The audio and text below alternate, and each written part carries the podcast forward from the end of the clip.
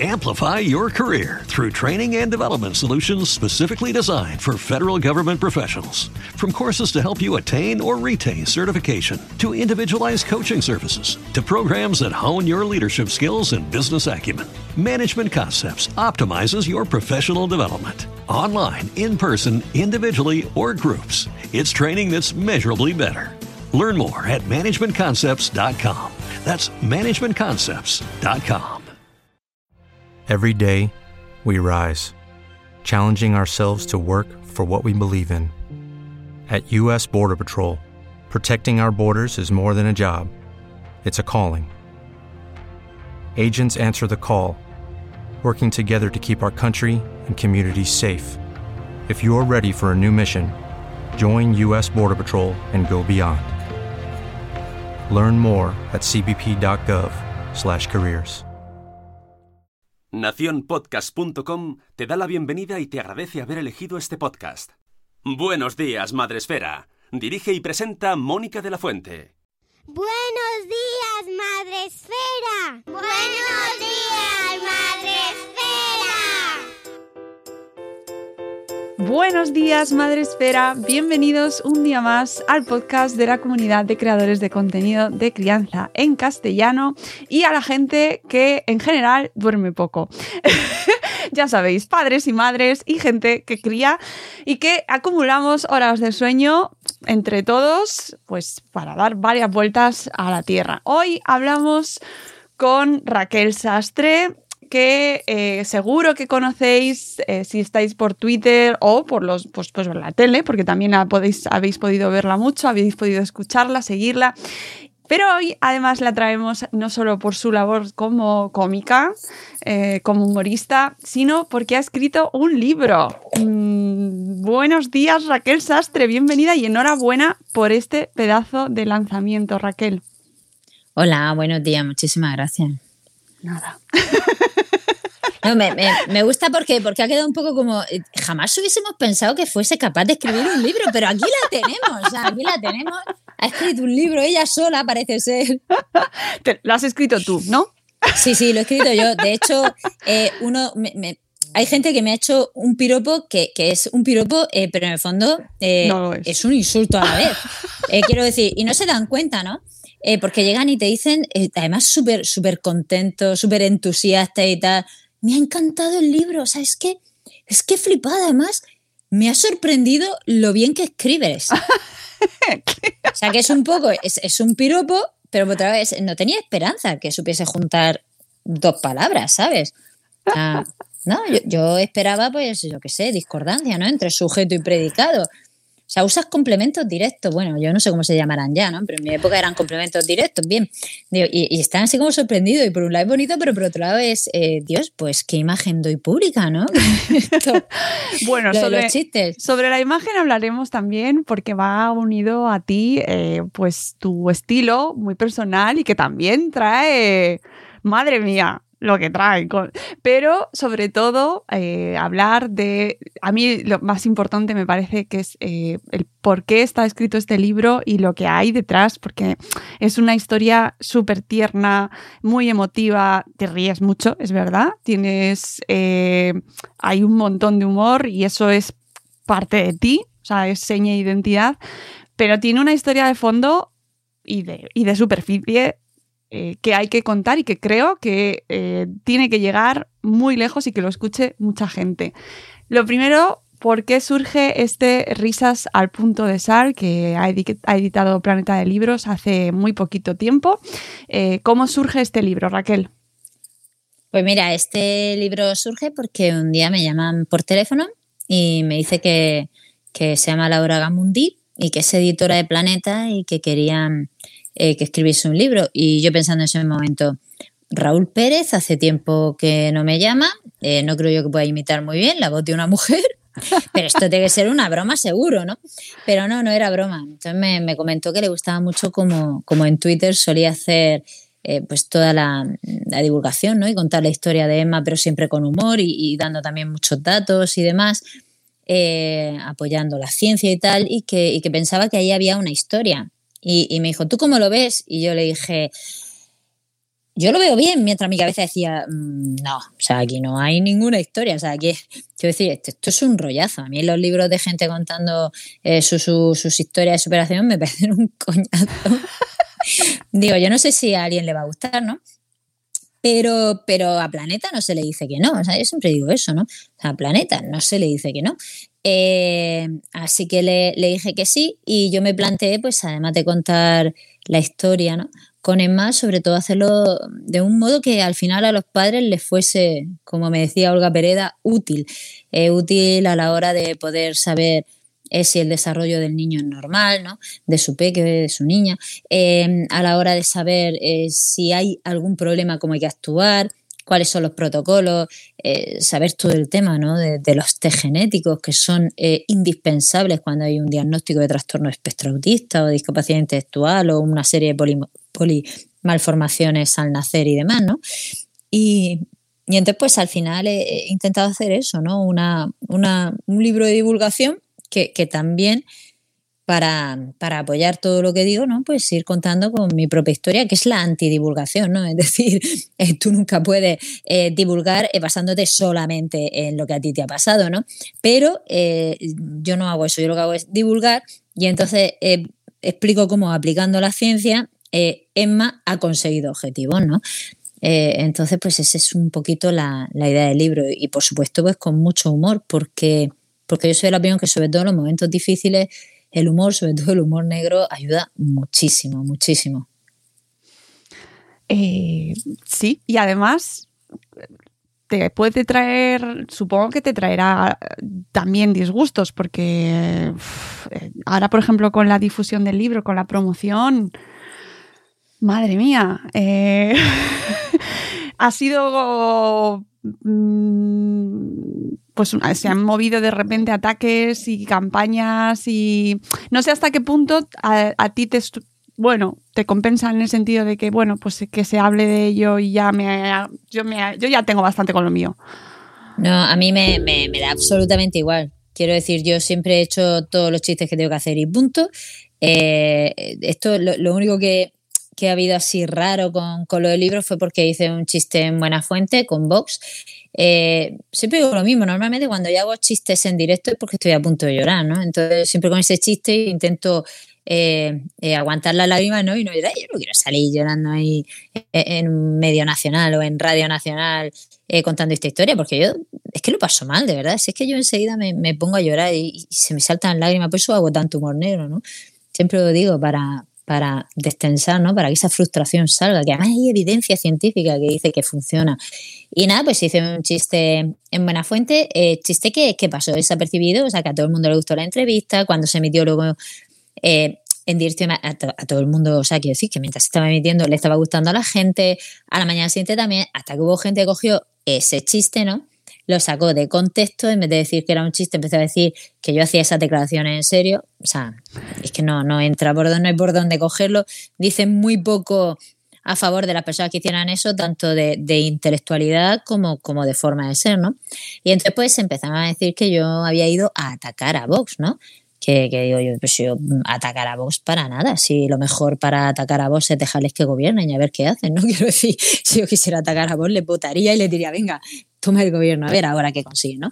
Eh, dicho esto, y que también lo digo como broma, eh, hay cosas que, que, bueno, pues que, pasaron ahí y pasaron cosas como que fue una campaña de linchamiento, campaña que por cierto no acompañó ni la razón, ni la COPE, ni nadie. Decía, eh, algunos usuarios de Vox, incluido también eh, daba nombre y tal, y, no me acuerdo si Girauta también, no me sé, gente que yo no conocía, que al parecer son muy famosos en redes sociales, pero yo paso de ellos, em, de estos de ultraderecha y tal. Decían, han, han, estado diciendo el chiste y tal, dice, pero se olvidan, se olvidan de que el Sastre tiene una hija con discapacidad y que hace mucho tiempo que se dedica a ayudar a, a las personas con con discapacidad y a intentar que la atención temprana esté en la sanidad pública y tal. Así que le salió un poquito el tiro por la culata. De hecho, eh, Santiago Abascal me sigue siguiendo, o sea, nos seguimos en Twitter, somos coleguis de Twitter, eh, no sé qué más quieren, ya está. Eh, entonces, no me hizo un follow. Así que, dicho esto, se notó que era un chiste. sí que me dolió varias cosas. Mira, me dolió que se dijese que, que claro, que se notaba eh, mi vertiente política, que yo con lo otro no me meto. Vamos a ver, por Dios, por Dios, si hace cinco años, hace cinco años me cayó la misma por hacer chistes con Podemos. O sea, quiero decir, me molesta un poco que digan que soy tendenciosa cuando yo he hecho chistes con todos los partidos políticos, con todos, con todos. Es que en mi monólogo de Paramos me meto con el PSOE, otras veces he hecho chistes con el PP, otras veces con UPyD. Ya no, ya no hago chistes con UPyD, ni con Izquierda Unida, ni con Ciudadanos, porque a los muertos hay que respetarlos. Pero dicho esto, ¿ves? Eso también es broma, también haría chistes con, muertos, ¿no? Eh, pero dicho esto, ya para, rematar más la mierda, el pozo en el que me estoy metiendo, eh, que yo hago chistes con todo y me molestó mucho que dijesen que, que era partidista cuando es totalmente mentira. Y que sepa la gente que he hecho chistes con todos los partidos políticos y las únicas veces que me han hecho linchamiento masivo fue con Podemos y con Vox. Ahí lo dejo. Ya está, ahí lo dejo. Bueno, y te metes mucho con Murcia también, que es tu también seña de identidad. Sí, sí, sí. Fíjate, me, meto con Murcia porque soy murciana y porque eh, Murcia eh, se ha puesto de moda. Nosotros siempre decimos lo mismo. Claro, es que los cómicos, si queremos hacer chistes, muchas veces eh, lo que nosotros tenemos que contar tiene que estar en el imaginario común, ¿no? Es decir, si ahora mismo yo, por ejemplo, te hago un chiste con Coffee City, a lo mejor ahora mismo la gente que escucha eso no sabe si estamos hablando de un actor, de un cantante, de un político o de un síndrome genético, ¿no? Por eso yo me puse tan contenta cuando hicieron chistes con el autismo en la vida moderna, ¿no? Porque dije, genial, eso significa que ya la población en general sabe lo que es el trastorno espectro autista, aunque sea la palabra, aunque sea la palabra, ya por lo menos maneja el concepto. Y hace mm, veintitantos años a mi hermano con Asperger le diagnosticaron de autismo atípico, porque entonces no se sabía que era un espectro y no cumplía todos los criterios. Pero es que nosotros era la primera vez que oíamos la palabra autismo. Bueno, atípico también, que somos de Murcia, ¿no? Son más cosas que no. Pero, pero ya fuera de coñas, eh, eso es muy importante. Entonces, Murcia ahora mismo es el cliché de los chistes de somos la nueva Lepe, ¿no? Y entonces, pues es algo que se usa mucho. Igual como si tienes que hacer chistes con vagos, pues piensa en andaluces. Si tienes que hacer chistes con tacaños en catalanes, si tienes que hacer chistes eh, con chulos de mierda, pues piénsase los madrileños, ¿no? Tú eras madrileña, acabo de quedar genial, Mónica, bien, pero tú ya sabes que yo soy así. Dicho esto, son solo clichés, quiero decir, es que no es verdad, por supuesto que no. Eh, ni, ni, los, ni los catalanes son tacaños porque sí, ni, ni los madrileños son unos chulos, ni en Murcia eh, somos unos paletos, ni en Andalucía son unos vagos, ¿no? así que son clichés y por eso hago chistes con Murcia, pero simplemente por eso, porque necesitamos ese imaginario común. Si me pongo a hacer chistes con los tontos que son en, yo qué sé, en Toledo, la gente se así diciendo, ¿por qué? ¿Qué pasa en Toledo? ¿no? O sea, entonces por eso un poco, es ese cliché. Pero además tú has usado el humor eh, para difundir pues lo que tú estabas comentando antes, para divulgar acerca del, del Bueno, sobre todo, eh, tú hablas mucho sobre tu hija y sobre lo que vive tu hija, desde que además está incluido en el libro. Yo os animo a todos a que lo leáis. Pero cuéntanos un poquito em, en qué contexto eh, os movéis y, qué, hay detrás, porque creo que es fundamental para que la gente sepa mm, qué le pasa a Emma, qué tiene Emma. Bueno, pues Emma tiene una cosa que se produce de forma genética que impide poder desarrollar el lenguaje y se llama pues tener padres murcianos y haber nacido en Murcia, pero además de eso, además de eso, eh, Emma cuando nació no, no tenía nada, ¿no? Eh, tuvo un desarrollo normal, incluso acelerado para su edad, pero sobre los 13 meses aproximadamente parece como si se desconectase, ¿no? Eh, de pronto notamos que ya no atendía cuando le llamábamos, ¿no? Eh, ya no nos miraba a los ojos, no interactuaba, ya no decía ninguna de las palabras que decía, eh, no señalaba, no jugaba, y si jugaba, su juego en realidad eran movimientos repetitivos como abrir y cerrar puertas, ¿no? o dar golpes, ¿no? Empezó con estereotipias, las estereotipias, para que no sepa, son como movimientos de mano repetitivos, ella aleteaba, también andaba de puntillas, ¿no? tenía muchísimas muchísimas rabietas, muchísimas rabietas, muchísimas rabietas. Y, y entonces pues yo empecé a, pensar que tenía un trastorno de espectro autista, ¿no? Y, efectivamente tenía un TEA.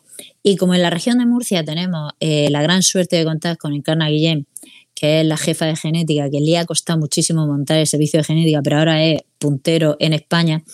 Eh, y como la genética eh, se le da la importancia que se merece en la región de Murcia, eso significa que a cualquier peque o persona a la que de pronto se le diagnostica con un autismo, con una discapacidad intelectual o un bebé que nace con varias polimalformaciones y demás, eh, pues se le hace un, estudio genético, en este caso un array, que es una, te sacan sangre, ¿no? Y entonces analizan tu ADN y ven si te falta o te sobra material genético. En este caso, a Emma, pues eh, tenía una duplicación que resulta que también la tiene su padre, ahí lo dejo, y luego además tenía una deleción, es decir, que le faltaba un trocito de material genético en el 22Q13, eh, incluyendo el, gen SAN3, afectando al, al gen SAN3, que eso pues está eh, descrito como un síndrome genético, es el síndrome de Phelan-McDermid. Entonces, pues ese síndrome causa ausencia de lenguaje, o sea, si una murciana toma dos tazas, ¿no? Entonces causa ausencia de lenguaje o problemas muy graves con el lenguaje, discapacidad intelectual, eh, trastorno de espectro autista, eh, pueden tener malformaciones en riñón, en corazón, quistes en el cerebro, eh, pueden tener afectado, la verdad, prácticamente cualquier parte de su cuerpo, ¿no? Porque también pueden tener problemas oftalmológicos, auditivos, tienen una dermatitis ah, bastante severa, luego pueden debutarle en adolescencia trastornos es psiquiátrico, puede debutar epilepsia en cualquier momento si no la tiene ya, tiene un poquito de hipotonía, eh, es, muy leve, pero bueno, tiene un poquito de, hipotonía, pueden tener hiperactividad, eh, muchos problemas de conducta, eh, pueden hacer regresiones bestiales y, no recuperarse, ¿no? Entonces es un síndrome bastante jodido y hoy nos lo tomamos con humor o, fíjate tú, ¿no? O sea, es que es un síndrome que, hay, hay familias en la asociación que cuentan que que sus hijos o sus hijas, ¿no? Con 12 o 13 años, eh, los que habían podido conseguir hablar, ¿no? Y a lo mejor solo estaban diagnosticados con una leve discapacidad al final, ¿no? Porque hablaban perfectamente, podían leer, podían escribir, podían hacer pequeñas sumas, ¿no? Eh, eh, multiplicaciones y tal, y con 12 o 13 años, de pronto un día se despertaban y ya no es que no, no hablasen, es que ni comían, ni controlaban esfínteres, ni se movían. Entonces estamos hablando de niños que hacen una regresión tan bestial incluso a veces pues, pues, se tienen hasta que plantear inducir el coma en el hospital, ¿no? Eh, y eso pues a veces se recupera y otras veces no. Entonces es un síndrome bastante jodido y, lo llevamos como podemos. Eh, además se aprende mucho de, de, este síndrome y de eh, la verdad es que explicas un montón de cosas en el libro. De verdad, ¿eh? yo he aprendido muchísimo y mira que te seguía y te sigo desde hace tiempo y, y me, pero a mí los hilos de Twitter, por ejemplo, es una cosa que se me hace muy disperso, entonces me cuesta mucho más entenderlo que de la manera que lo explicas en el libro. Y sobre todo, mm, creo que queda muy claro la importancia del diagnóstico, de, de esas pruebas genéticas, de que se detecte a tiempo y luego de la atención temprana, de que una vez se ha diagnosticado y se ha detectado, que se trate y que se pueda eh, Mm, hacer lo que se pueda, es decir, que se, que se pueda ayudar ¿no? a, esa, a, ese niño y a, esa niña y a esa familia. Fíjate que incluso la atención temprana no hace falta esperar a estar, diagnosticado. Es decir, eh, si se ve que hay cierto retraso madurativo en los menores o que hay eh, una posibilidad de que en un futuro lo pueda desarrollar eh, por las causas que sean, por ejemplo, por ser prematuro de menos de 1.500 gramos de peso o de menos de 32 semanas, ya se debe empezar la atención temprana, porque la atención temprana al final no es meter a un niño en una cámara, ¿sabes? Eh, hacerle un taz, hacerle resonancia ahí que le dé radiación y puede ser peligroso, ni mucho menos. La atención temprana es un conjunto de intervenciones eh, de carácter eh, terapéutico, ¿no? de carácter cognitivo-conductual, de manejar la, motricidad fina, la motricidad gruesa, es decir, es toda una serie de, de, terapias que aunque se las des a un niño que esté completamente sano, no le va a hacer ningún daño, ¿no? Incluso puede ser bueno hasta para los, niños que no tienen ningún tipo de retraso ni nada. Por ejemplo, eh, temas de, conducta a veces de, niños que le hay que ponerles más límite y tal, lo que hablamos siempre de super y tal, pues eso una terapia cognitivo-conductual eh, va estupendamente, ¿no? Eso y pegarles con una toalla mojada, pero que no se entere nadie. Bueno, pues dicho esto, no, es mentira, ¿eh? eso no lo hagáis. De hecho, y ya fuera de coña, fuera del chiste, eh, no, no, lo digo porque, no, no por eso, por el castigo, ¿no? Eh, está demostrado que, funciona mucho mejor, en vez de castigar, premiar la conducta que se quiere que, que el, que el peque realice, ¿no? por favor, no eh, peguéis, no peguéis. Es que hay que decirlo de verdad, ¿eh? No, no, pero no solo, no, no, pero no solo no pegar, no castiguéis. Quiero decir, eh, está demostrado de verdad, está demostrado que, que si en vez de castigar las conductas negativas, se les enseña cómo tienen que actuar y se les va reforzando cada vez que actúen como queremos, es decir, premiando las, conductas positivas, eh, los, peques eh, cambian más su actitud y más rápido y, de forma más eficiente. o sea, no ya el no pegar, es que incluso el no castigar, ¿vale? O sea, el, enseñarles cómo tienen que hacerlo, ayudarles a que lo hagan bien. sé que cuesta porque los padres muchas veces perdemos la paciencia y aunque quiero decir, esto nos pasa a todos con toda relación humana, ¿no? A lo mejor en nuestra mente estamos pensando, le, le estampo contra la pared y lo mismo te hablo de tu hijo pequeño cuando se pone una rabieta, eh, que te puedo hablar de tu jefe, que te puedo hablar del policía local que no para de decirme todos los días eh, donde mm, no tengo que aparcar mi coche, cuando al resto de hombres del colegio aparquen donde aparquen, no les dice nada y desde aquí lo suelto, o sea, tenía que soltarlo, ¿vale? Solo viene a decírmelo a mí y a lo mejor al día siguiente hay un padre donde yo aparqué el día anterior y a ese no dice nada, viene a decirme a mí, no, mire, si puede mover el coche. Y todos los días igual yo no sé si es que me tiene manía por el pelo, si es que me ha reconocido, si es que soy la única mujer y es machista o simplemente no sabe cómo pedirme el teléfono y por eso viene a decirme que mueva el coche, ¿sabes? Sea lo que sea, que por favor me dejen paz o igual que me dice a mi cosa, se la diga al resto de hombres que haya aparcado, porque nunca le dice nada a los hombres. Dicho esto, continúo con lo mío. Eh, entonces eso, que ya hasta, hasta me perdió. Bueno, que la atención temprana hay que darla no solo cuando se diagnostique, sino también cuando se prevea que pueda ser necesario o haya simplemente un retraso madurativo.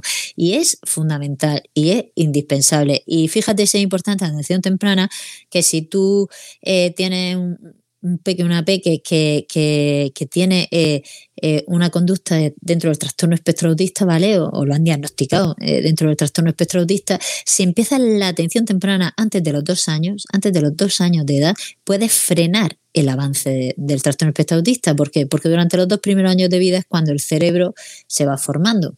Entonces, por decirlo así, eh, cuando hay un, trastorno espectro autista, eh, lo voy a explicar de forma eh, que, lo pueda entender cualquiera que no tenga formación. por favor, los neuropsicólogos y los neuropediatras y los neurólogos y los médicos y, Francis, si me está oyendo, por favor, no empecé a decir exactamente Raquel no ha dicho eso porque, no, o sea, lo vamos a explicar así, ¿vale? Imaginemos que el cerebro está en construcción, ¿no? Entonces, pues estamos haciendo, por decirlo así, imaginaros, pues yo qué sé, eh, nudos, ¿vale? Estamos haciendo nudos, ¿no? Como las sinapsis neuronales, nudos. Eh, entonces puede hacer un nudo que sea un churro o puede hacer un nudo muy bien hecho marinero, ¿bien? Cuando, cuando está el trastorno espectro autista, pues a veces salen unos nudos no tan marineros, por no decir churro y que nadie se enfade, pero son unos nudos muy churros, total. Que entonces, si el trastorno espectro autista es muy grave, pues los nudos salen muy mal. Pero si empezamos eh, con esa terapia eh, además terapia con evidencia científica, ¿vale? Que de verdad valga. Y antes de los dos años, las nuevas conexiones, o sea, los nuevos nudos que se hagan serán marineros, por lo cual no es lo mismo eh, contar con todo eh, hecho un churro que, que, que, con una gran parte con nudos marineros, ¿no? Y, ahora si hay alguien que dice, pues yo tengo trastorno espectro autista y me parece muy mal que hayas dicho eso porque todos mis nudos no son churros, lleva toda la razón del mundo. Si tú puedes entender esto y puedes decirme esa frase, efectivamente, eh, tú no tienes un trastorno espectro autista grave, así que no, todo tu cerebro no está eh, con nudo hecho un churro. Pero eso es para que nos entendamos. Entonces, como se puede frenar el avance antes de los dos años, eh, las familias tenemos que tener una cosa muy clara, muy clara, y es que si vemos indicios de que puede tener, eh, sobre todo un trastorno espectro autista, una discapacidad, lo que sea, hay que empezar cuanto antes, cuanto antes la terapia de atención temprana. Y si tu pediatra o tu médico eh, o quien sea te dice, bueno, es que a lo mejor es pronto, todavía vamos a esperar tres meses más, no, no hay que esperar tres meses más. Porque si al final nos esperamos hasta los dos años o los tres años, ya hemos perdido algo fundamental para que el día de mañana nuestro hijo sea lo, eh, lo más independiente posible, ¿no? Eh, entonces, eso es algo que nos tiene que quedar muy claro. Y es que no, no hay que esperar y hay que empezar con la atención temprana cuanto antes. Y además se está haciendo ahora mucha labor, ay, Dios mío, mucha labor desde redes sociales eh, en, recalcar la importancia de la atención temprana desde que, las instituciones eh, lo faciliten a toda la población, que, sea un recurso accesible para todos independientemente de dónde vivas, porque ahora mismo no es así. No, no, no, no. Eh, la, bueno, esto es lo bonito de tener comunidades autónomas que tienen competencias transferidas, ¿no? sanidad es competencia transferida a comunidades autónomas y hay una cosa que se llama en el Sistema Nacional de Salud eh, cartera de servicios comunes, ¿no? que es donde se pone eh, todo lo que tienen derecho eh, los usuarios, los pacientes. ¿no? por ejemplo, que tienes un cáncer, pues tienes derecho a todas estas cosas, ¿no? Ya una retaíla de cosas, ¿no? Entonces, ¿qué significa eso? Pues como eso es la cartera de servicios comunes, significa que por mucho que estén las competencias de sanidad transferidas a las comunidades autónomas, como mínimo, como mínimo, tienen que darte lo que pone ahí dentro, ¿no? Eh, entonces da igual que tú estés en Málaga, que en Barcelona, que en un pueblo perdido de Alicante. Tú si tienes un cáncer vas a tener exactamente, exactamente eh, el mismo tratamiento que cualquiera en España. Y si no te lo pueden dar en tu hospital, te, llevarán al hospital más cercano, ¿no? Eh, y todo esto gratuito gratis. No hay que pagar nada eh, y no tienes que esperarte mm, tres años a que te operen un cáncer ni nada de nada, ¿no? Eh, entonces, eh, eso está así. ¿Cuál es el problema? Pues que en esa carta de servicios comunes la atención temprana ni se la menciona, por lo cual cada comunidad autónoma puede hacer lo que le venga eh, en la Real gana, incluso no hacer nada. ¿no? Eh, por ejemplo, Canarias acaba de aprobar hace poco la ley, pero aún no ha montado el servicio bien montado. ¿no? Tiene un sitio donde en un sitio hay un fisioterapeuta y en otro sitio hay una logopeda, y, pero eso no es atención temprana. Atención temprana no es llevar a un niño un día a un fisioterapeuta y otro día a un logopeda. No, no. Atención temprana es eh, eh, tratar al niño en su conjunto y con la familia y su entorno. Eso es atención temprana y es lo que funciona. Entonces, pues cada comunidad autónoma lo hace como quiere. Eh, Cantabria es la única que sí que lo tiene metido dentro de la cartera del sistema de salud cántabro, por lo cual, aunque cambie de, partido político, es igual, no puede encargarse el servicio porque está dentro de esa cartera. ¿no? Eh, en el resto, pues, pues depende de, la buena fe, de la del gobierno de su comunidad autónoma, eh, del gobierno municipal, eh, de las asociaciones que impartan atención temprana y, es un sin Dios, es un sin Dios. Eh, por ejemplo, Cataluña está genial porque tiene un mogollón de centros de atención temprana, pero hay centros de atención temprana que son mejores que otros, centros de atención temprana donde para eh, tratar el autismo, pues, pues llegan a los padres y empiezan a psicoanalizarlo a ellos y a, la peque o el peque con autismo, ¿no? Lo cual es un desastre en lo que se hace en Francia, que es el terror, no tiene ninguna evidencia científica para nada y, y, eso, y es, y es, un desastre. En Madrid, eh, por ejemplo, hay listas de espera de niños, tenemos casi 1.800 niños en lista de espera, algunos de ellos cuatro años ya esperando atención temprana. Eh, igual es el problema, pues que según la comunidad autónoma, entre ya sean los tres, los cuatro, los seis o los ocho años, creo que alguna llega en algunos casos, como por ejemplo Castilla-La Mancha, en algunos casos sí que llega a los ocho años la atención temprana, eh, pues se termina. Entonces, si a tu hijo lo diagnostican con tres años y te tienen tres años en lista de espera, pues tu hijo lo sacan de la lista de espera sin haber recibido nunca ninguna terapia. En Murcia, por ejemplo, en Murcia Capital de copago. Los padres tenemos que pagar una parte, ¿no? Tú imagínate ahora mismo que dicen que tu hijo tiene una leucemia, tranquilo, te vamos a atender súper rápido, que se hace en Murcia, te vamos a atender genial, que se hace en Murcia, con evidencia científica, que se hace en Murcia, pero tienes que pagar un tanto por ciento de, del tratamiento. Eh, pues, pues se morirían niños. ¿Por qué no habría dinero para tratarlos, no? Y claro, como los niños con la atención temprana eh, no se mueren inmediatamente eh, con la falta de atención temprana, pues eso no parece que no es importante. Pero es que los niños sin atención temprana se mueren. Porque si tú tienes un niño o una niña eh, que tiene que, comer por bolsa, pues ahí ya tienes un foco de infecciones que puede hacer que en algún momento una infección en el hospital pues se muera. O si tiene un niño que, que no le enseña no, tiene terapias para aprender a respirar por sí mismo y, tiene que estar siempre intubado y demás, pues eso es otro foco de infección y puede hacer que ese niño o esa niña se muera antes de tiempo y así con todo. Eh, así que es un desastre. Eh, estamos en PATI, que es la plataforma de familias por la atención temprana. Estamos un puñado de familias trabajando para intentar que se meta dentro de esa cartera de servicios comunes o que se haga una ley que obliga a todas las comunidades autónomas a actuar. O sea, que se haga algo que garantice, que garantice que los menores eh, van a tener la atención temprana que necesitan, que sea gratuita, que sea rápida de verdad. Es decir, eh, no, hay por qué esperar a hacer eh, un, yo lo diré, no hay que esperar a hacer, como se hace en Madrid o como quieren poner en Murcia, un trámite burocrático, un trámite burocrático para ver si tienes derecho o no a que te valoren, a que te valoren en el servicio de atención temprana y cuando te valoran, ¿vale? Entonces te dicen si puedes o no recibir. No, hay que empezar. Eh, automáticamente la atención temprana, ¿no? Eh, o sea, un mes ya es tarde, esperar un mes ya es tarde. lo que hay que empezar es en cuanto se detecte ¿no? la necesidad. Eh, entonces, pues, pues al final eso es un sin Dios. Nosotros solo queremos que, que, sea, pues eso, pues que sea temprana de verdad, gratuita, con evidencia científica, que no se termina a los tres ni a los seis años, porque que yo sepa a día de hoy, a los seis años, eh, el síndrome de Down no, no, no, desaparece ese cromosoma extra que tienen los niños así por arte de magia, ¿no? Entonces con seis años, mira, soplo vela, uy, vuelvo a tener otra vez 23 pares de cromosomas. No, eso no pasa, ¿vale? O sea, sigue existiendo ese cromosoma extra, ¿vale? Entonces vamos a seguir tratando a los niños con terapias porque, porque al final eh, dicen que es que en los colegios siguen las terapias y demás, pero los colegios están masificados, no le dan medios, al final eh, no llegan a tener la terapia que necesitan y siempre vamos a lo mismo. ¿Quiénes son los niños que mejor están? Eh, pues los que cumplen dos criterios su familia. Uno, que tienen dinero para pagar las terapias. Dos, que tienen la suficiente sensatez y serenidad eh, como para darse cuenta eh, qué terapias son, eh, vamos, son adecuadas, tienen evidencia científica y qué terapias no.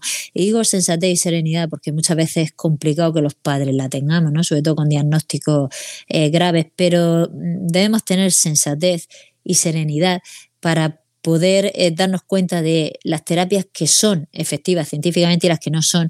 Y si no sabemos diferenciarlas, ponernos en manos de profesionales de verdad, ¿no? De los que intentan vendernos las terapias o de padres de la mimefuncionismo, ¿no? Es decir, por ejemplo, en el trastorno espectro autista tenemos a mogollón de familias eh, haciendo eh, dietas porque sí, porque sí, quitando el gluten, la caseína y la lactosa, que dices tú, ¿por qué? El niño es intolerante.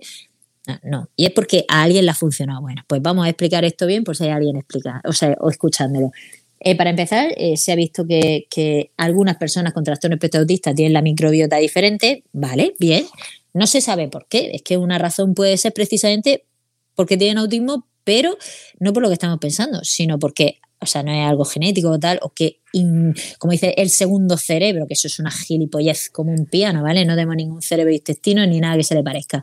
Eh, el tema es el siguiente, una, explicación lógica también podría ser que como tienen trastorno de espectro autista y tienen tan restringidas las comidas, tan restringidas las comidas, pues puede ser que el alimentarse solo de X alimentos eh, haga un cambio en la microbiota. ¡Oh, sorpresa! Ya no es lo mismo, ¿no? Entonces, ¿qué es lo que sí se ha visto? Sí se ha visto que algunas veces en la conducta del autismo mejora eh, cuando se le cambia la alimentación. ¿Por qué? Pues muy sencillo, eh, esto nos pasa a cualquiera. si tenemos una mala digestión, nos ponemos de mal humor, ¿no? o decimos, tras me duele o tal, pero como ellos muchas veces no son verbales, no pueden expresarse bien, su forma de expresarse, pues, pues, pues, se frustran, tienen comportamientos agresivos o agitados, ¿no? Es su forma de comunicarse de que algo les duele. Eh, les pasa exactamente igual si tienen calor, lo tienen en Murcia, ¿no? Sin aire acondicionado, van a estar exactamente igual de agresivos. Ponle el aire acondicionado, quítale la Rebeca, ¿sabes? Y, ya verás cómo la conducta le mejora. Pues con esto igual, si tienen algún tipo de problema eh, digestivo eh, y demás, pues al eliminar ciertos alimentos, ¿no? la, la conducta le mejora. Pero es que lo más gracioso de todo es que la gente suele estar equivocada, ¿no? Eh, no es tanto eh, la caseína ni el gluten ni la lactosa, porque si no son intolerantes al gluten ni a la lactosa ni a la caseína, no tiene por qué sentarles mal. El tema es que cuando hacemos este tipo de dieta, sobre todo lo que se restringe son los carbohidratos, que los carbohidratos a todo el mundo, a todo el mundo nos da digestiones pesadas. Entonces, al quitar esos carbohidratos em, en exceso y demás, eh, pues los niños tienen mejores digestiones. Entonces, siempre se piensa que el gluten es malo, la caseína es malo, la lactosa es malo. No, no, lo que son malos es consumir muchos carbohidratos. Eh, si rebajamos la ingesta de carbohidratos, los niños y cualquiera eh, suele tener mejores digestiones, ¿no? Eh, sobre todo digo esto también eh, para evitar que a las familias les estafen, les cobren dinerales por dietas mm, que es que además son caras. Es que mm, hacer una dieta sin gluten cuando no eres celíaco no es celíaca es que es muy caro. Entonces al final ponemos de moda tratamientos de pijos progres con pasta y, los que no son tan pijos progres con pasta y no se lo pueden permitir, pues lo pasan mal, ¿no? Entonces este, hay que decirlo, hay que decirlo que sobre todo es la ingesta de carbohidratos, eso es lo que más suele afectar, siempre y cuando no haya una intolerancia. Si hay una intolerancia a la lactosa, evidentemente, evidentemente, tanto a personas con autismo como las personas sin autismo, ¿no? Tenemos que evitarla. Por ejemplo, yo soy intolerante a la lactosa y no la evito. ¿Y eso qué significa? Porque siempre me duele la barriga, se me pone eh, la barriga como si estuviese embarazada de gemelos. Eh, voy muchas veces al baño, muchísimas veces al baño. Eh, creedme, no hacer pipí, ¿no? sino yo, hago deposiciones, mira, he hecho deposiciones para que veáis, eh, ocho o siete o seis veces al día, porque, porque como soy imbécil, prefiero tomar lactosa ¿no? a, tener que estar viendo eh, qué lleva lactosa, qué no lleva lactosa, y porque me gustan mucho las cosas que llevan lactosa. Así que eh, prefiero tener dolor, pero si tuviese trastorno espectro autista y estuviese tomando lactosa, pues probablemente como, como yo no podría elegirlo, eh, no podría comunicarlo y demás, pues estaría de, muy mal humor y, puede ser que hasta incluso mordiese a mi madre en algún momento o a mi padre, porque en el fondo son ellos los que me están dando lactosa, ¿no? Y no lo saben, ¿no? Bien, dicho esto, ese es el tema, que por favor, eh, cuando las familias tengamos que darle terapia a nuestros hijos, no nos dejemos llevar por las modas, no nos dejemos llevar porque alguien te diga es que a mi hijo le ha funcionado. Eh, vamos a ir a la evidencia y, vamos a ver el por qué parece que las cosas funcionan, que hay veces que parece que funcionan y no funcionan y hay veces que parece que funcionan por un motivo y lo hacen por otro. Entonces, por eso eh, las familias tenemos que tener serenidad y demás. Y si esto estuviese metido dentro de la cartera de servicios comunes, pues las familias no tendríamos que preocuparnos. Porque nadie, o sea, nosotros no teníamos que decir qué tratamiento darle. No, no, es como si te a tu hijo eh, con leucemia, entonces dices, madre mía, ya ahora que le doy, porque es que, claro, este me ha dicho le fue bien un trasplante de médula, pero este otro me ha dicho que le puso flores de Bach. No, eso no lo hacemos porque ya nos lo dan, ¿no? Como con la atención temprana no pasa, pues nos encontramos con miles de mierdas. Entonces, pues ese es otro de, los motivos también de escribir el libro, que las familias eh, no hagamos millonarios a los estafadores. Eh, eh, tenemos un capítulo con María José Más justo hace un mes, yo creo, una cosa así, sobre precisamente eh, para dedicado a las familias para que, por favor, tengáis muchísimo cuidado con las falsas terapias que hay mogollón y que, además cada día nace una nueva o surge una nueva tendencia o entonces eh, claro es fundamental que desde las instituciones desde los profesionales sanitarios desde la sanidad pública se garantice esa información porque como tú muy bien dices nosotros no tenemos esa formación para decidir si ese aceite esencial va a servir de algo o no. O sea no no Claro, además es que, eh, fíjate una cosa, es que también, es que, es que, bueno, es que son gentuzas, es que al final son gentuzas y no ofertan estas cosas. Es que también incluso muchas veces te ofertan terapias que sí que funcionan, pero para otras cosas, ¿no? Funcionan para otras cosas, entonces te la ofrecen para cualquier cosa. Por ejemplo, eh, elimino lo de son gentuza, ¿vale? Eh, lo digo por si alguien no sé por aludido, hablaba de otras cosas, no de lo que voy a hablar ahora, pero las personas que ofertan esto, mmm, muy buenos profesionales tampoco son, ¿no? Bien, hay gente ofertando eh, cámara hiperbárica para daños neurológicos. Muy bien, no hay ninguna evidencia, ninguna evidencia que la cámara hiperbárica funcione en daños neurológicos, a no ser, eh, yo qué sé, mm, que si tu hijo tiene autismo y lo ha pillado buceando, pues a lo mejor sí, ¿no? ¿Vale? Pero si no ha pillado el autismo buceando, ¿vale? Pues entonces es tontería que metas a tu hijo dentro de una cámara hiperbárica. Eh, ¿Por qué digo esto? Pues porque, por ejemplo, para, para trastorno espectro autista o daños neurológicos, hay gente ofertando la cámara hiperbárica hiperbárica. La cámara hiperbárica es peligrosa. La cámara hiperbárica es peligrosa. La cámara hiperbárica eh, puede reventar el tímpano eh, a tu peque, eh, puede producirle daño en el oído. Es muy peligrosa la cámara hiperbárica, ¿vale? de hecho, hay veces que salen los niños y están más activos. Y lo que están más activos es que ponen cara de dolor y están quejándose. Mira, nunca habla, claro, porque mm, en el último mes no les he hecho nada que pueda provocarle daño, ¿no? Entonces ahora mismo ves que tu peque está más activo, está poniendo gestos de dolor y está haciendo... ¡Ah! Mm, pues no es bueno. O sea, por mucho que tenga, a lo mejor, mm, imagínate, ¿no? Niños con, daños neurológicos, ¿no? Que es tan poco reactivo y demás, yo entiendo que, para los padres es una alegría que haga algo, pero es que no todo es bueno, ¿no? O sea, es mejor que el niño no esté poco reactivo a que la reactividad sea gesto de dolor y que esté gimiendo, porque le estamos haciendo daño, ¿vale? Eh, entonces el problema es que los padres cuando, cuando estamos muchas veces en, en, esos momentos no, no tenemos sensatez no tenemos sensatez porque es muy complicado tener sensatez en esos momentos, ¿no? Yo siempre digo lo mismo. Eh, pongo el siguiente ejemplo. Yo tengo clarísimo, ¿vale? Yo tengo clarísimo, lo digo de verdad, que si yo ahora mismo eh, estoy embarazada y, mi peque sufre una asfixia muy grave y, me dicen que el cerebro ha quedado muy mal, tengo clarísimo que yo adecuaría el esfuerzo, ¿no? Es decir, y, que, que la naturaleza siguiese su curso, ¿no? Eh, y si se muere, pues, pues, se ha muerto, ¿no? Ahora, pregúntame lo mismo si mi hijo con 18 años tiene un accidente de tráfico y se queda en estado vegetativo permanente.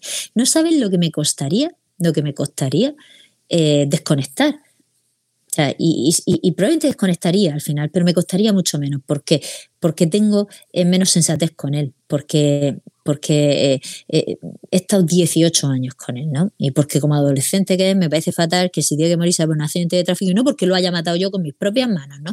Porque siempre me deja la habitación hecha un desastre y es, lo que me gustaría alguna vez hacer. Pero dicha esta broma, eh, lo digo en serio, es un momento en el que yo tendría poca sensatez, ¿no? entonces yo entiendo que las familias, muchas veces, ¿no? Sobre todo cuando hay un accidente o cuando es un niño que, una niña parecía que iba bien y de pronto al año y medio o al año te dicen mm, la cosa no va bien, es complicado eh, estar sensato porque ya tienen mucho recorrido, ¿no? Eh, ya tienen muchos recuerdos. Eh, es verdad que a un bebé en cuanto nace se le quiere, pero, pero cada día se le quiere más. Quiero decir, y es así, ¿no? entonces es mucho más difícil, cuanto más tiempo ha pasado desde nacimiento, ser más sensato.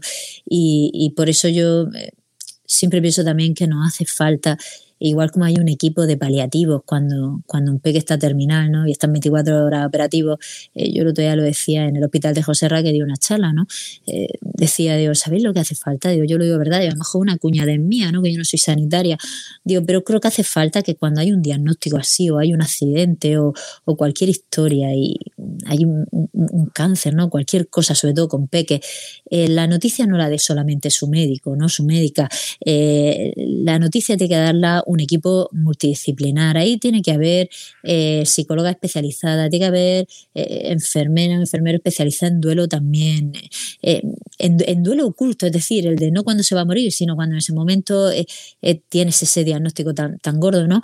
tiene que haber, ¿por qué no? Y yo no paro de decirlo, experto en, en biología, ¿no? Experta en biología, en química, que le explique a las familias la fisiología humana, ¿no?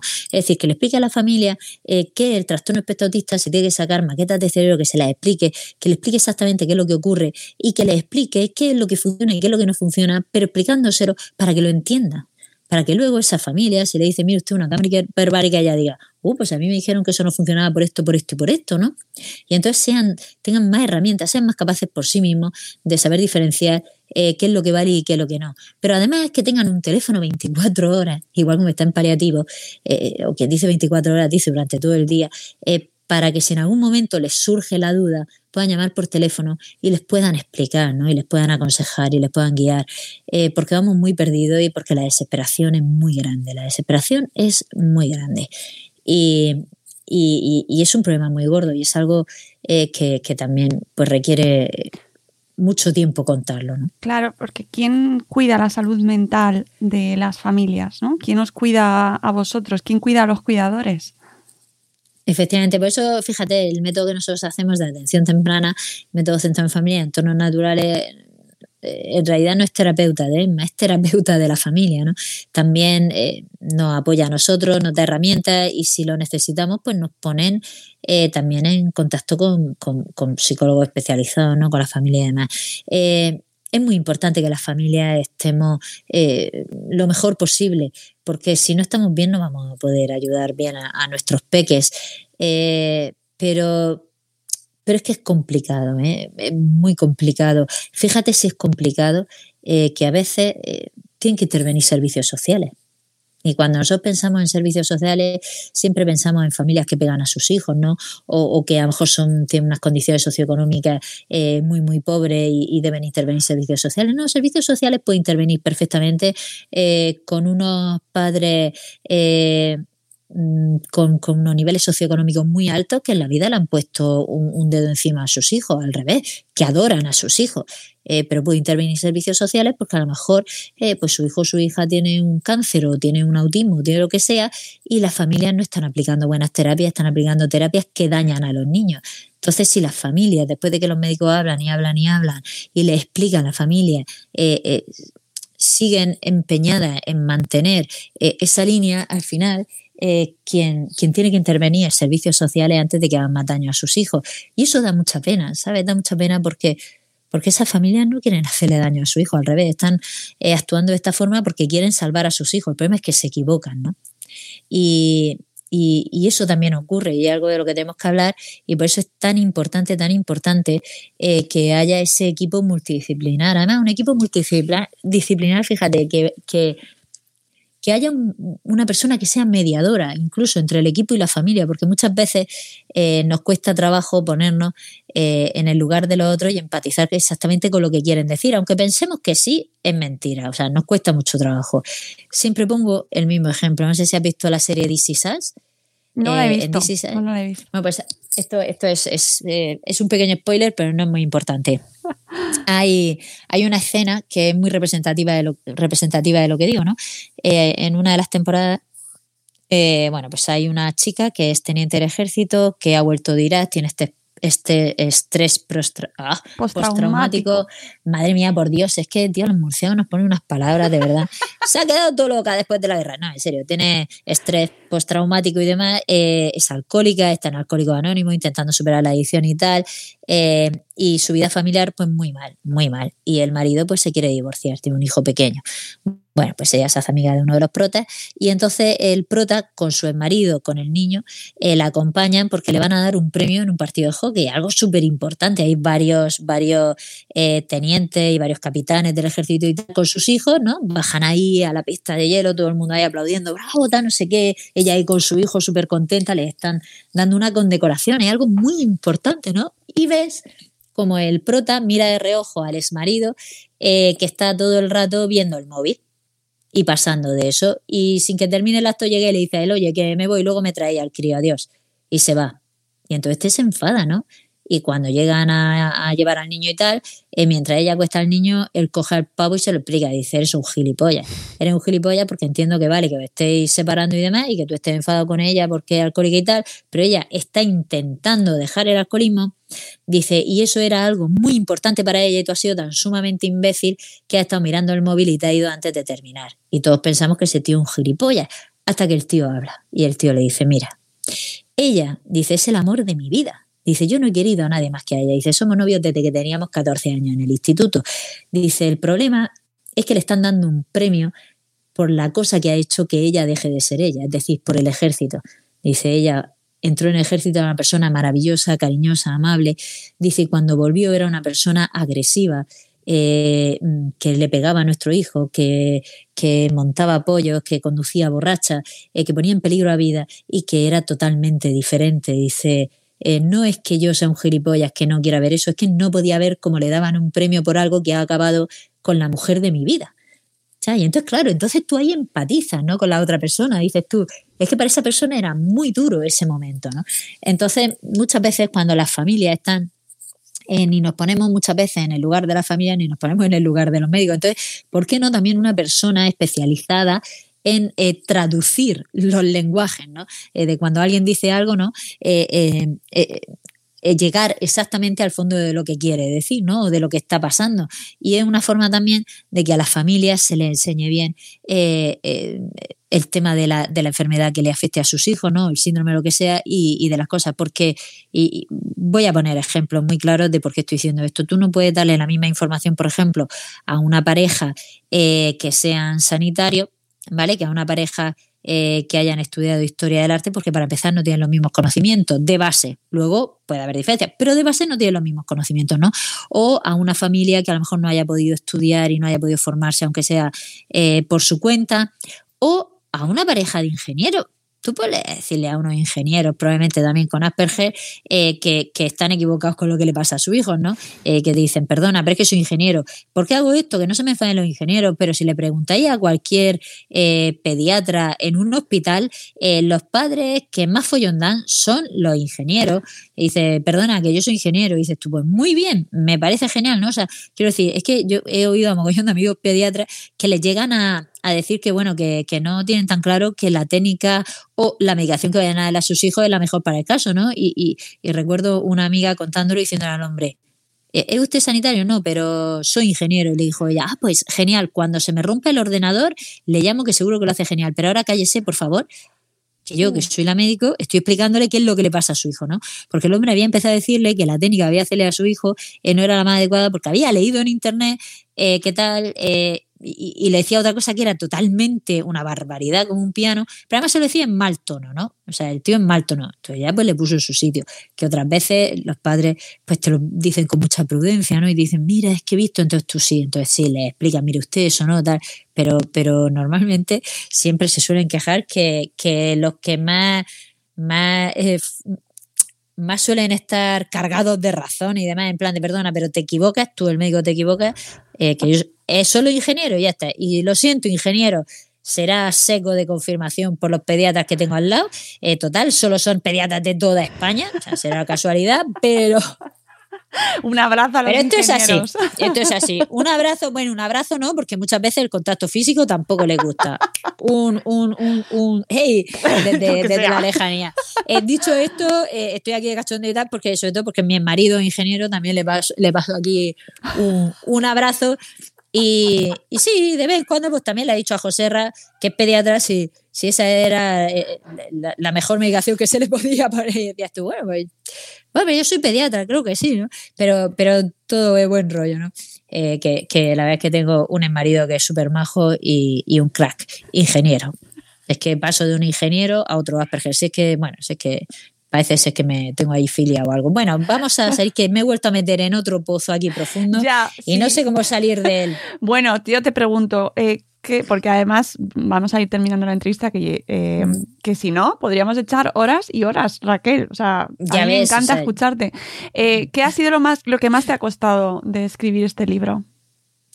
Pues eh, fíjate, lo que más me ha costado sobre todo ha sido encontrar tiempo, porque eh, me dijo, me dijo Laura, ¿podrás tenerlo para septiembre de, de 2020? Y yo, claro, claro.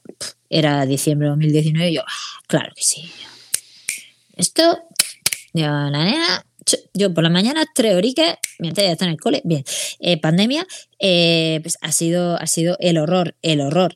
Eh, escribiendo, pues insisto, como siempre, pues desde las 12 a las 3 o las 4 de la mañana, luego con un sueño tremendo, luego ponte a concentrarte porque eh, no es tan fácil como escribir tu historia, si eso es lo fácil, lo difícil es tener que leerte toda la información para poder poner bien las cosas, para que eh, no, no pongas ninguna cagada, o sea, es, complicado, que yo no tengo formación sanitaria, ¿eh? decir, y, este libro tiene muchísima bibliografía, si, si lo has visto, has visto que intento referenciarlo todo y demás, y explicarlo todo, y, y, ha sido bastante complicado porque era leer de forma de poder concentrarte, es decir, de madrugada, y escribir de madrugada. O sea, que lo que además me ha costado ha sido tiempo. Eso, y también, eh, voy a decir una cosa, yo siempre cuento cuento muchas bromas y cuento tal y tal, pero, pero es muy raro que yo ponga eh, eh, en, Twitter si tengo un mal día, ¿no? Estas cosas es verdad que no, no suelo contarlas, ¿no? Si alguien se muere o si tal, incluso a mi amigo, es raro también que le diga, tío, me, quiero decir, con los años, antes, antes así era más dada a cuando me agobiaba a comentarlo, ahora ya con los años tiendo a, a, callármelo más y tal, eh, cosa que no debería, ¿no? Porque lo, al final se acumula, pero bueno, la verdad es que como yo más o menos, es cierto que, que con los años estoy cogiendo habilidades también por haber estudiado criminología, se estudia mucha psicología, eh, más o menos voy manejando mi frustración, eh, pues por ejemplo, yo ya hace tiempo que no uso toallas mojadas, bien dicho esto, que no podía evitar de decirlo. Eh, es cierto que, lo manejo mejor y tal, pero, pero el poner a contar las mierdas eh, también me ha costado un poco porque yo no soy muy de, contar estas cosas, ¿no? Y, es un libro en el que no, no he tenido reparos para decir eh, las cosas buenas, pero, pero también las malas, que las hay, quiero decir, que, por mucho que llevemos chiste y demás, eh, y por mucho que Emma esté bastante bien, eh, es que la situación es una puñetera mierda, o sea, quiero decir, es que es así, ¿no? nosotros siempre queremos que, que nuestros hijos sean independientes y el tener hijos que no van a poder ser independientes pues por muy bien que estén, por muy bien que estén, al final, a la larga, es una mierda. Y yo el otro día lo decía en una entrevista y, te lo voy a volver a decir. Eh, yo ahora mismo me dicen que es un Felan Matermi eh, lo que viene y mira que me está bien, me está estupenda. Pero yo hubiese abortado, ¿eh? Te lo digo así, claro. Un Felan Matermi, aborto seguro. Síndrome de Down sin cardiopatía o con cardiopatía leve, pues a lo mejor no aborto. O sea, ¿por qué? Porque sé que, las personas con síndrome de Down y una buena terapia eh, pueden tener vida independiente o casi independiente, ¿no? Por lo cual me voy a poder morir tranquila, ¿no? Eh, eh, con Emma, ¿no? Entonces, esto es algo que al final pues convierte tu vida en un pequeño pozo de mierda. Pero bueno, tenemos la suerte de vivir en Murcia, que más o menos pues juego. Perdón, un abrazo a los murcianos, ¿vale? Era por hacer la broma. Y bueno, no, no, sí, Murcia es una mierda, por favor, no vengáis, ¿vale? O sea, por favor, no vengáis porque los madrileños estáis pasando ya, nos habéis jodido la manga, no quiero también que nos jodáis el resto de, de zonas, ¿vale? O sea, Murcia es horrible, por favor, que no venga nadie.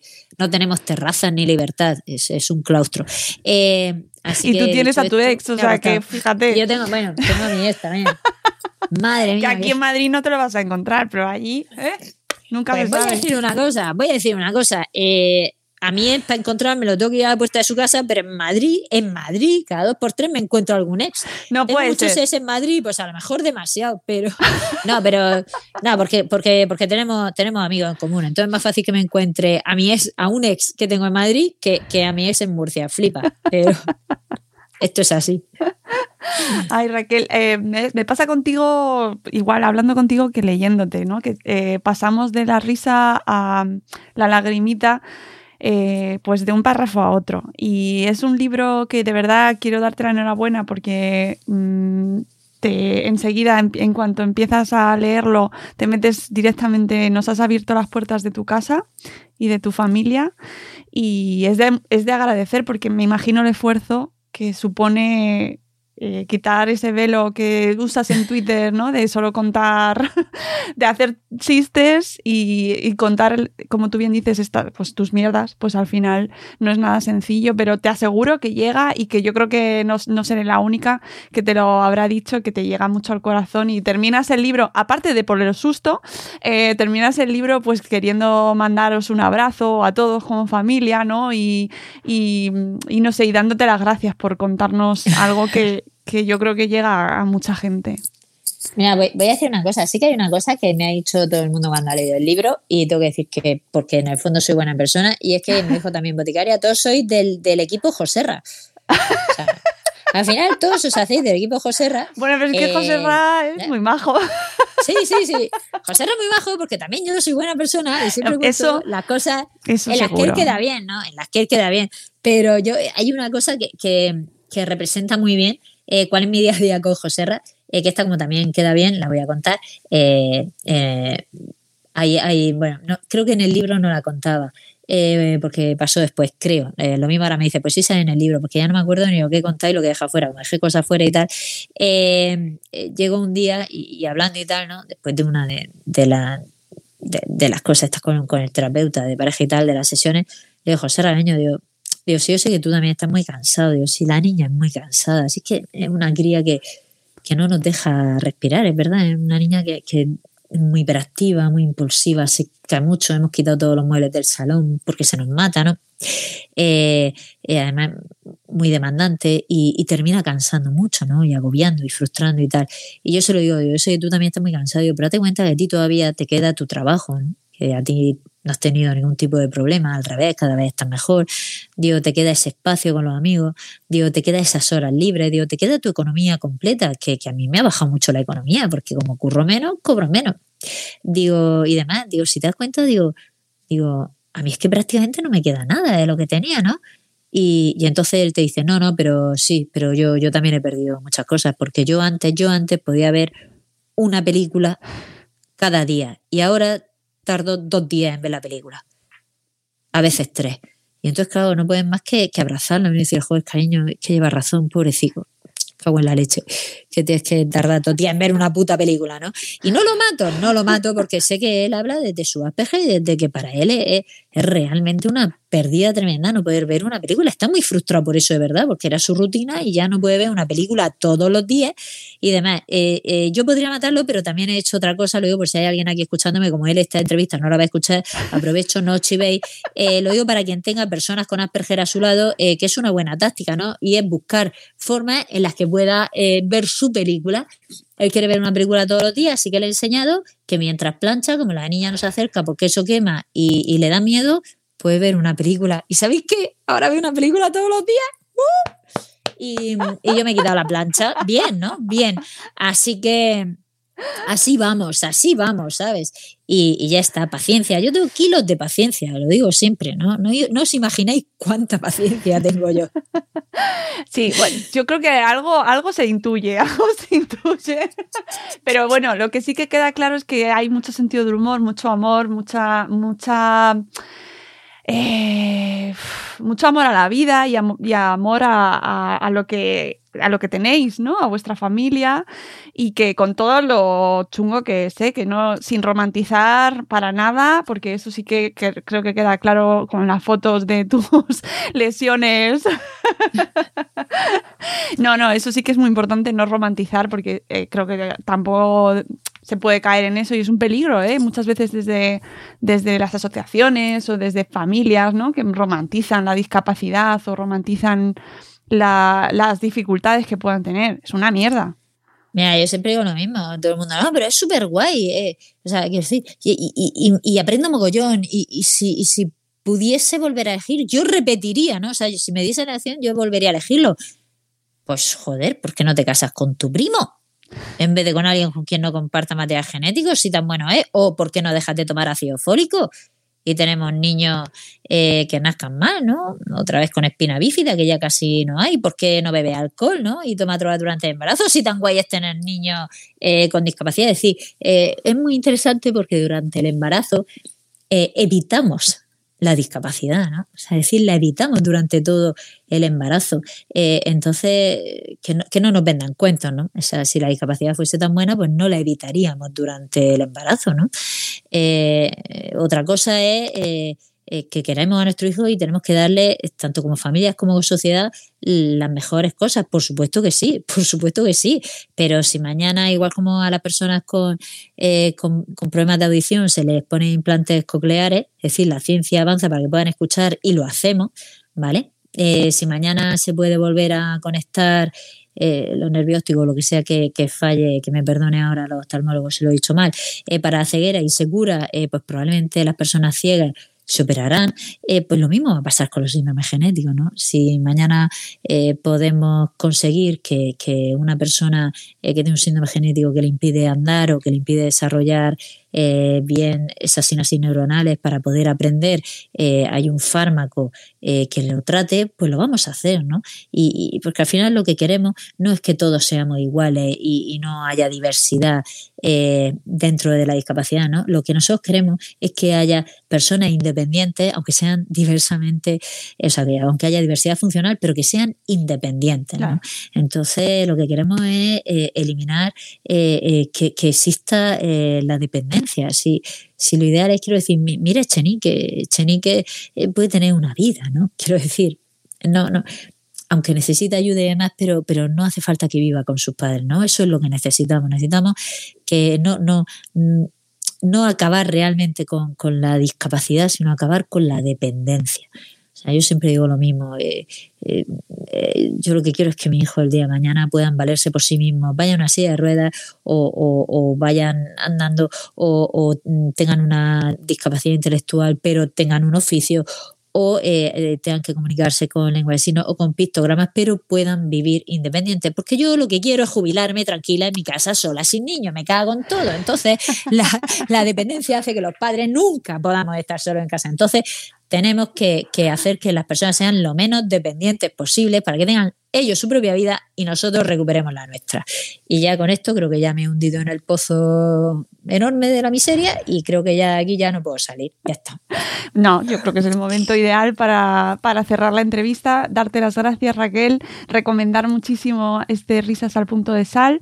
Em, que, creo que merece la pena para todo el mundo, ¿eh? O sea, tengáis o no tengáis eh, gente que conozcáis en vuestro entorno, familias, tengáis hijos o no tengáis hijos con discapacidad o sin ella, leedlo porque eh, se lee muy fácilmente, se lee, eh, es una historia muy cercana y sobre todo, sobre todo con mucho humor, mucha emoción y mucho humor, que como bien sabemos eh, es como un recurso de supervivencia absoluto y que yo creo que después de leer el libro se leen tus tweets de otra manera, también te tengo que decir pues muchas gracias, porque últimamente no paran de darme denuncias y a ver si se lo lee todo el mundo y dejan de denunciarme, ¿sabes? Porque, o sea, yo agradezco las denuncias porque un rato no tengo que estar con Emma cuando voy al juzgado, pero yo qué sé, ya empieza a ser un poco aburrido. Ostras, pero para ir al juzgado, ¿sí? Eh, no, no, solo me han denunciado una vez de momento que me haya llegado, pero sí, sí, sí, estoy todavía ahí pendiente de que se resuelva. Lo que pasa es que yo no soy como David Suárez, que soy un mierda y enseguida me voy quejando ahí publicándolo, ¡eh, me han denunciado! No, porque he tenido también la suerte de que no me han denunciado abogados cristianos que como lo hacen para darse publicidad lo de las denuncias, ellos mismos son los que ya avisan y todo. Entonces, quien me ha denunciado, eh, pues, pues, pues me ha denunciado y ya está, y nada, ya se resolverá y, favorablemente, espero. Y, Por un cuando ya pueda contar. Eh, es que hay ah, secreto de sumario. Vale, vale, vale. de sumario, pero en cuanto pueda lo cuento, ya te lo digo yo, porque, porque mi abogado es David Bravo. Y, y, él dice, o sea, yo estaba diciendo, tío, esto no puede ser siempre así. Dice, no, no, nunca es así. Dice, es la vez que se ha encontrado el caso más surrealista del mundo y estamos deseando que se levante el secreto de sumario para poder ir a contarlo a algún sitio, porque de verdad que es para contarlo. O sea, es algo maravilloso qué, ganas tiene la gente de echar tiempo y recursos en denunciar cosas. Estaba acordándome de, la Asociación para Proteger al Enfermo frente a las Pseudoterapias, la AEPTP, que es que, es que nunca la digo bien, que están ahora colgando en Twitter también eh, las denuncias que les caen cada dos días, tienen una. O sea, los humoristas estáis ahí, pero ojo también los que luchan contra las pseudoterapias porque estáis a la par, ¿eh? Está los monologuistas y, la AEPTP. Ahí. Eh, ahí está, e, ellos, ellos, fíjate, yo voy, voy, a lanzar, bueno, venga, pensaba yo que no podía caer en un pozo más de mierda aún, pero lo voy a hacer, porque eso ya sé lo que hacer. Eh, los que denuncian a, a la asociación eh, del paciente y la pseudoterapia y tal, que yo tampoco me acuerdo nunca del nombre y siempre pienso que es un nombre horrible. Emilio Molina. Hola, Emilio Amigo, que yo formo parte de la asociación, pero por favor, ese nombre es muy difícil de pronunciar. Es un nombre muy difícil de pronunciar y de acordarnos. Eh, pues, pues son gente que están poniendo en peligro su negocio, ¿no? Su dinerico. Entonces denuncian por eso. Pero los que denuncian a los cómicos normalmente, normalmente, eh, son asociaciones que buscan fama eh, y posicionarse. Y a veces, a veces, eh, cuando se denuncia también este tipo de cosas, también se busca dinero, porque como eh, denunciar es gratuito, pues yo tengo mi abogado en la asociación, yo pongo 300 denuncias, si entran a trámite el 10%, pues ya está, y si de ese 10% gano el 10%, pues ya está, porque casi nunca, casi nunca, para este tipo de chistes y demás, suelen condenar en gastos. Por lo cual, les da igual si pierden, si ganan, pues algo se llevan. Eh, y si pierden, no pagan. Y además, eh, tienen fama y, popularidad y están en medios que es lo que ellos buscan, pues, pues ya está. Entonces, eh, me parece que, los primeros, que son los que denuncian eh, porque se les cae eh, esa estafa que tienen ¿no? de, curar con cosas que no curan, pone en peligro, me parece que es increíble, increíble que no sea al revés, que podamos denunciarlo nosotros a ellos. Eso por un lado. Y por otro lado, los otros, los que se dedican a, a saturar a saturar eh, la justicia con este tipo de denuncias, eh, pues le hacen flaco favor a toda la ciudadanía española, ¿no? Y a la gente que de verdad tiene problemas legales. Eh, entonces, pues, pues creo que, que ambos grupos son, son, son, gente que, que no debería de, de poder denunciar tan fácilmente. Ya está, ya está. Iba, a decir, iba a decir un insulto, pero he dicho denunciar fácilmente. Así que ahí me he frenado, me he frenado porque, porque con la edad, con la edad, con la edad también, también voy ganando en, en, en, en autocontrol. En autocontrol, muy bien. Pero poco. Raquel, eh, muchas gracias. De verdad, ha sido un placer charlar contigo, ha sido un placer leerte. Eh, y, nada, que seguimos leyéndote por Twitter y viéndote en todos las, en los medios donde vayas apareciendo y, si, y, apoyándote siempre que se pueda en donde, donde haya que ir. Pues nada, ahí estaremos. Que sí, que sí, que nosotros también. Muchas gracias, Mónica. Y yo te agradezco de verdad porque durante este rato que he estado contigo no he tenido que poner lavadora ni nada, así que te lo agradezco enormemente. José Ra también, José Ra también porque todavía tiene plancha para hoy para dos películas. Pues nada, pues un abrazo para José Ra también y, que y, nada, que nos seguimos leyendo y que espero que haya más. Anímate a darle más, que seguirás sorprendiendo a la gente, que, podrás hacer libros ahí interesantes, divertidos y que a Planeta seguro que le han encantado también. Así que espero que haya más, Raquel.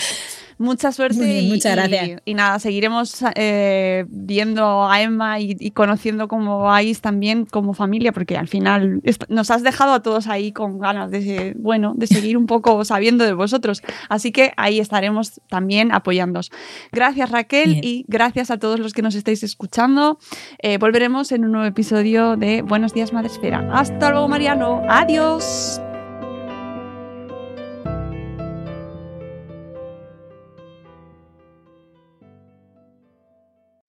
Amplify your career through training and development solutions specifically designed for federal government professionals. From courses to help you attain or retain certification, to individualized coaching services, to programs that hone your leadership skills and business acumen, Management Concepts optimizes your professional development. Online, in person, individually, or groups, it's training that's measurably better.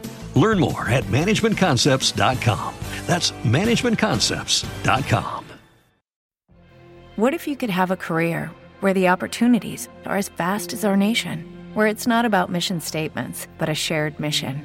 At U.S. Customs and Border Protection, we go beyond to protect more than borders from ship to shore, air to ground. Cities to local communities, CBP agents and officers are keeping people safe. Join U.S. Customs and Border Protection and go beyond for something far greater than yourself. Learn more at cbp.gov/careers.